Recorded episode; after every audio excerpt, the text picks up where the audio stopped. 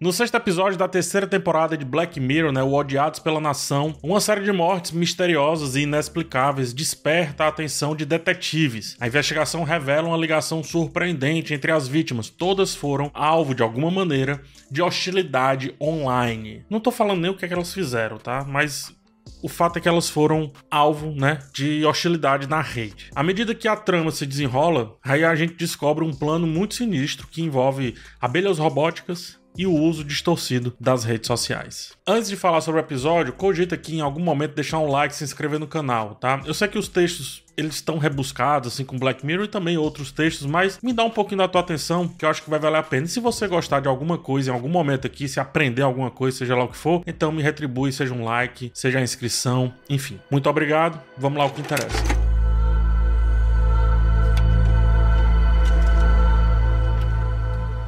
Eu gosto de pensar esse episódio sobre duas perspectivas, tá? Que unidas levam a uma terceira perspectiva. Então, eu vou passar por essas duas e depois eu vou debater sobre a terceira e finalizar. Vamos lá. O roteiro usa o lance da abelha como alegoria não para falar da tecnologia da polinização artificial em si. Essa tecnologia é utilizada para outra coisa, no caso, né? E aí o episódio, o roteiro, o texto usa para alertar sobre a ideia de enxame digital, que inclusive eu uso esse termo e também várias outras coisas que eu vou debater aqui, várias outras ideias desse livro aqui, chamado No Enxame, né? Perspectivas do Digital. No Enxame, do Byung-Chul Han, Perspectivas do Digital, tá aí, ó você dá uma olhadinha nele, tá? A partir disso, dessa ideia do enxame digital, a gente consegue ver é, discutido aqui o distanciamento social que as pessoas têm quando passam a fazer parte de uma massa, ou seja, quando passam a fazer parte de um coro. O exemplo da professora aqui no episódio é perfeito, porque ela leciona para o ensino infantil e assim, pelo menos eu julgo que nesse ofício ela tenha que tratar de assuntos como empatia, respeito, senso de coletividade, etc. Porém, ela mesma perde a noção desses temas, sobretudo do respeito, que é o que eu vou falar nessa primeira perspectiva, quando passa a fazer parte de um enxame a favor de detonar a imagem lá da escritora que falou mal daquilo que ela acreditava etc. Enfim, podemos ver a atitude da professora por dois lados. O lado número um é que ela acredita tanto naquilo que ela tem como meta que o contrário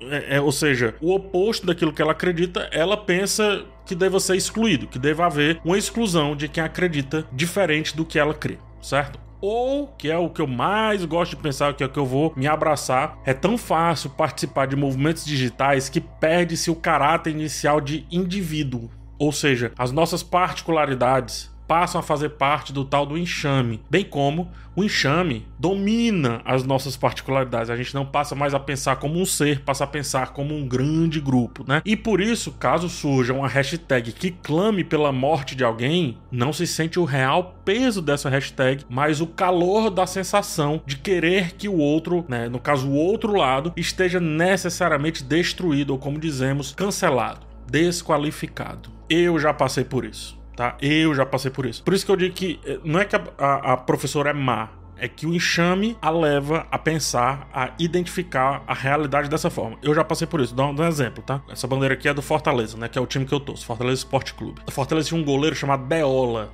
E o Deola, ele. Eh, enfim, foi um goleiro que entregou alguns campeonatos. E num determinado campeonato, não lembro qual, salvo engano, Nordeste ou Copa do Brasil, ele teve que bater um pênalti, porque todos os jogadores bateram pênalti e aí chegou a vez do goleiro bater pênalti né, na disputa final. E o Deola perdeu o pênalti assim de uma maneira absurda, isolou a bola, enquanto que o goleiro do time oposto fez o gol, né? Eu fiquei revoltado com o Deola e fui para as redes sociais assim destruir a reputação do Deola. Não tô dizendo se o Deola merece ou não. Eu tô falando sobre a minha a, a minha forma como eu agi naquele momento, que foi um momento de rompante e um momento para defender algo que eu acreditava muito, que é, no caso, esse time aqui, né? Que é, no caso, esse negócio chamado futebol. O que, que eu quero dizer com essa anedota, né? Que isso acontece porque havia um distanciamento meu para com o Deola, como se o Deola fosse uma imagem, uma representação, outra coisa. Provavelmente na frente do Deola eu não falaria do jeito que eu falei, tampouco até contrário ao Deola. Eu ia dizer, puta, Deola, ô oh, macho. Então, esse distanciamento que o digital dá proporciona essa, essa ideia de rompimento entre o público e o privado. A gente invade os espaços, mesmo distantes, e executamos ações sem a empatia necessária para entender o que está sendo dito. De novo, raiva do Deola.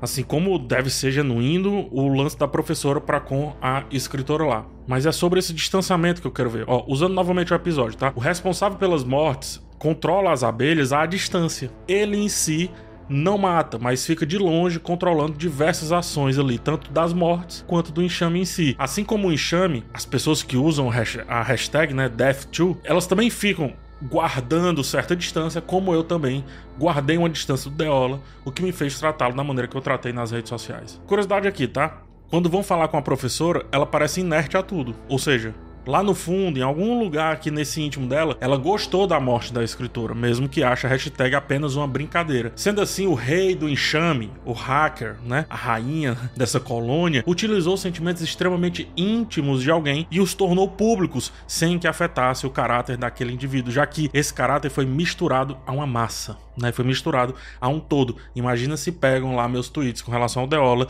e fazem disso um movimento para contra ele. Poderia. E eu poderia virar rei desse enxame, mesmo que eu não quisesse tanto. Como digitamos e não mais falamos apenas, ou seja, em vez de chegar perto da pessoa e dizer assim, eu quero a sua morte, o que tornaria ali uma sensação super diferente, né? A sensação de querer ou não a morte do outro vira algo bobo vira algo banal, algo meio sem forma definida. Em alguns casos, como diz a professora, parece apenas uma brincadeira da galera, uma brincadeira do enxame. Então essa é a primeira perspectiva que eu quero discutir a partir do episódio Odiados pela Nação. No enxame, perdemos o respeito pelo outro, pois é fácil proferir, isto é, falar atrocidades sem que elas pareçam o que realmente são. A palavra mágica aqui é respeito. A proximidade a queda do conceito de privacidade nos faz perder respeito. Não escrevemos à mão, por exemplo, né? ou falamos na cara, como eu disse. E isso poderia ser um filtro, então, sem esse filtro de ter que entregar o dito para uma pessoa, ficamos cada vez mais distantes delas. Ficamos então distantes, né, de longe, afastados. É tanto que quando se vira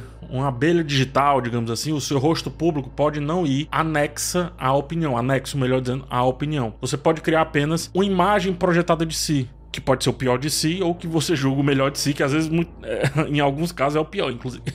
o que facilita, nesse caso, mais ainda a ideia de destruir o outro sem parecer que esse destruir está indo para além das vias de fato.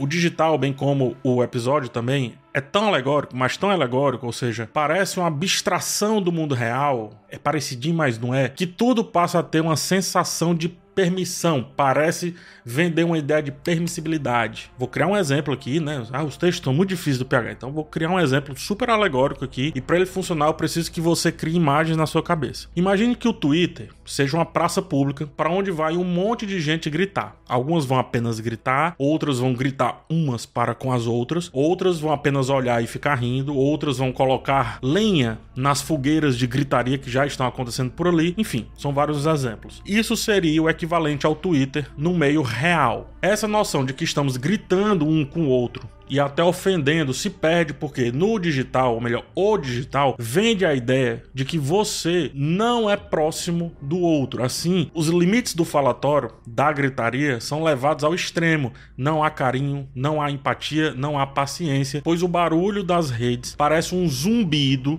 totalmente confuso dessa grande praça aí, né, que eu trouxe agora, só que não mais real e agora digital. E como é digital, ou seja, virtual, não pode se chegar às vias de fato. É tanta gritaria, é tanta coisa acontecendo ao mesmo tempo que não se constrói uma pauta sequer. Uma pauta não parece terminar, parece nunca ter fim. Não há diálogo propriamente dito. E mesmo que dois estejam dialogando tranquilamente em meio a esse caos, como é o da praça, um terceiro pode se meter e transformar o que era um, algo tranquilo, sei lá, aceitável, em uma nova gritaria. O enxame gera, e aí voltando para o episódio, esse zumbido, né? Esse som indecifrável, nada uníssono, ou seja, não parece um som só, parece vários sons ao mesmo tempo. Nada agradável também, diga-se de passagem, porque no episódio ele é vendido inclusive como assustador. O som das abelhas chegando para matar as pessoas é usado como o ápice do suspense aqui no episódio. As abelhas, com alvos bem definidos, se unem em um corpo só para conseguir que pelo menos uma passe as barreiras colocadas, né, vença os obstáculos e detone e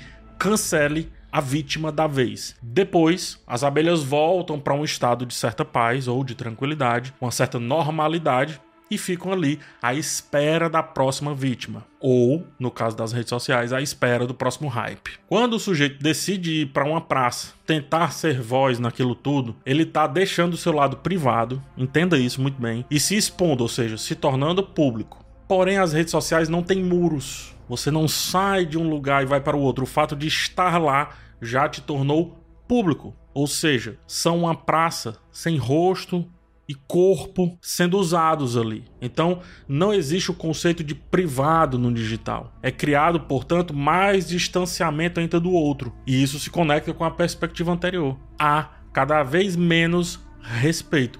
Ora, quem mandou a escritora escrever agora ela vai ouvir. Não é isso mais ou menos que falam, né? Ou seja, se ela falou, se ela tornou aquilo público, ela deve arcar com as consequências de todos os públicos, sendo que todo mundo está transformando a sua vida em algo público e pode passar por isso também. Então, enquanto ela apenas estava ouvindo, até que ia, mas só que aí isso levou à sua morte, né? Precisou chegar às vias de fato, que pode representar em termos alegóricos a morte da carreira de alguém ou até das ideias que poderiam ser de alguma maneira refeitas, desculpadas, reorganizadas, enfim, né? Poderiam virar outras ideias. Percebe que nunca foi, desde deixa de ser, melhor dizendo, sobre a ideia da moça, da escritora, da mulher, e passa a ser, no caso, sobre ela, a indivídua, né? O indivíduo, aquela pessoa, e por isso ela precisa ser destruída. Se hoje não há mais uma escolha de resguardar sua imagem, quer dizer, que tem, tem, mas aí você será um sujeito fora do mundo, né? Como hoje não há mais essa escolha de guardar sua imagem, até porque qualquer imagem que se coloca na rede social se torna pública, não há mais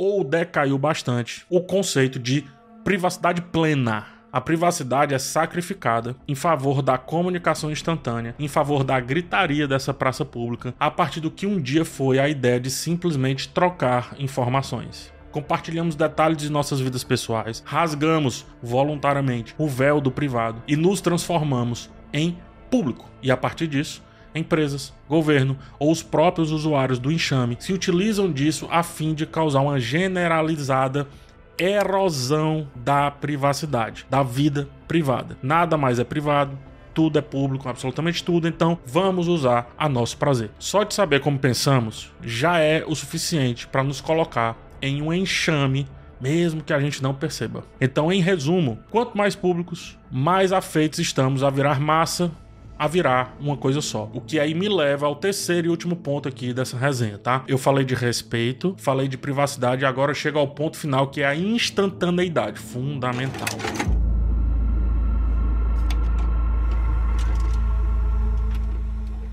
Vamos lá, a falta de privacidade vira homogeneização, né? Uma coisa só. Tudo é um zumbido só, mas ao mesmo tempo é tudo dissonante, ou seja, tudo é uma confusão né? É tudo e nada ao mesmo tempo. Somos influenciados constantemente por opiniões dos outros, sem pensar nesse outro. Porque se estamos com o sentimento de pertencimento, nada mais parece que vale a pena ser questionado. Ora, a gente pertence àquilo, logo não vamos questionar, porque senão a gente não vai mais pertencer. Nesse caso, o outro é quem gera esse hype e às vezes nem tem rosto também.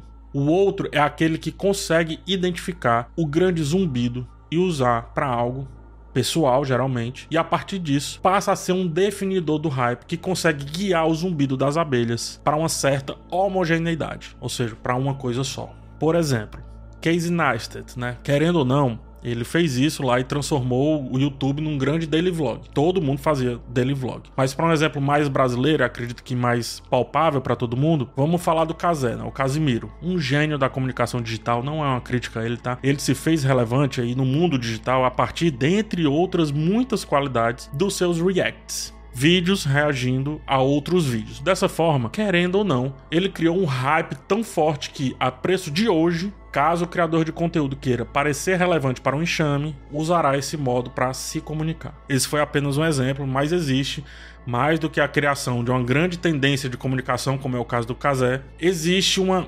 banalização do hype, ou seja, uma instantaneidade das coisas, das discussões, dos assuntos e inclusive dos formatos como eu trouxe agora. É frequente ver a mensagem assim no Twitter, qual é a treta de hoje, né? Qual é a treta do dia? E essa treta também é definida para que o enxame se alimente, saia daquele estado de inércia, né, de sonolência, que o episódio inclusive mostra aqui com relação às abelhas e começa a agir novamente, que é como o episódio também mostra, matar a próxima pessoa. A banalização do hype é tamanha que uma causa política é menos relevante em um dia específico aqui no episódio do que o que uma moça fez, que era fingir estar urinando em uma estátua. Repito, fingir estar urinando em uma estátua. O hype, ele então não se faz de peso social, não se faz de peso coletivo. O hype em si é a comoção e por isso as pessoas o seguem, fazendo parte do enxame, mesmo que não seja a partir de um assunto que deveria ser socialmente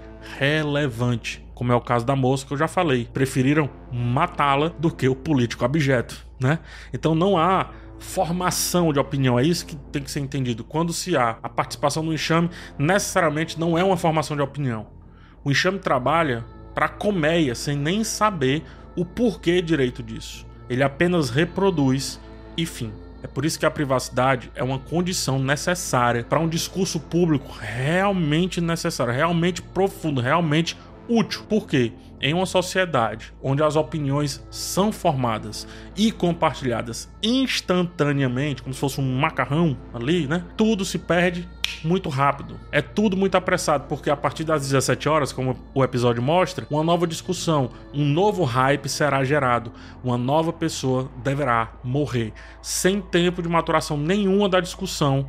E aí ela não consegue se tornar válida o discurso público se tornará volátil e inconstante, como mostrou o episódio, e por isso inútil.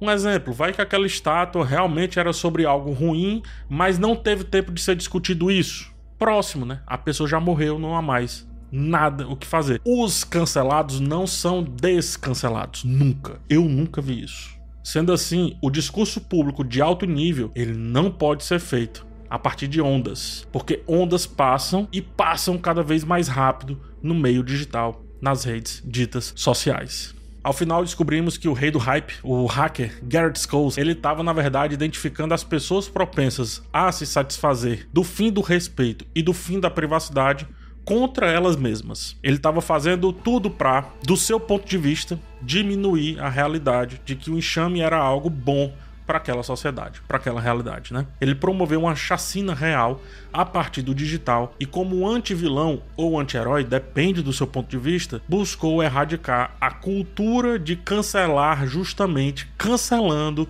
todo o enxame, ou seja, cancelando os canceladores. E aí dá até uma dó daquele moço que no final, né, que é um dos policiais, que ele vai junto também, que ele vai ser consumido pelas abelhas. Por que que dá uma dó? Porque ele fez teoricamente pro bem, né? supostamente pro bem. De fato, acho que sim. Ele fez tentando usar o enxame contra o enxame, mas ele não tinha a mesma força. E aí ele ficou misturado. E mesmo que a intenção dele fosse boa, por não pensar o enxame como tal, ele foi levado também pelas abelhas. Quando algumas espécies de abelhas ferroam, caso o ferrão fique preso na pele do ferroado, elas morrem com o abdômen rasgado quando tentam se desprender. No dito popular, é o velho quem com ferro fere, com fogo será ferido, né? O problema é que quem decidiu tudo isso, e aqui acho que o ponto de convergência de todas as ideias, se utilizou da falta de respeito, da falta de privacidade, enfim, de vários outros temas que eu trouxe, para si. Foi uma pessoa só que se satisfez de tudo. Mesmo que hajam enxames, os grandes movimentos, as grandes ideias, os grandes acontecimentos, grandes atrocidades também podem estar satisfazendo o conceito e o ponto de vista de apenas um indivíduo. E aqui eu afirmo: se você está em um enxame, necessariamente há uma abelha rainha. Se você não pensar sobre isso, esqueça, você está sendo utilizado. E essa nem tem ferrão, né? A abelha rainha nem tem ferrão e nem morre instantaneamente. Dura vários anos. Reproduz até que não sirva mais e aí vem a outra para seu lugar.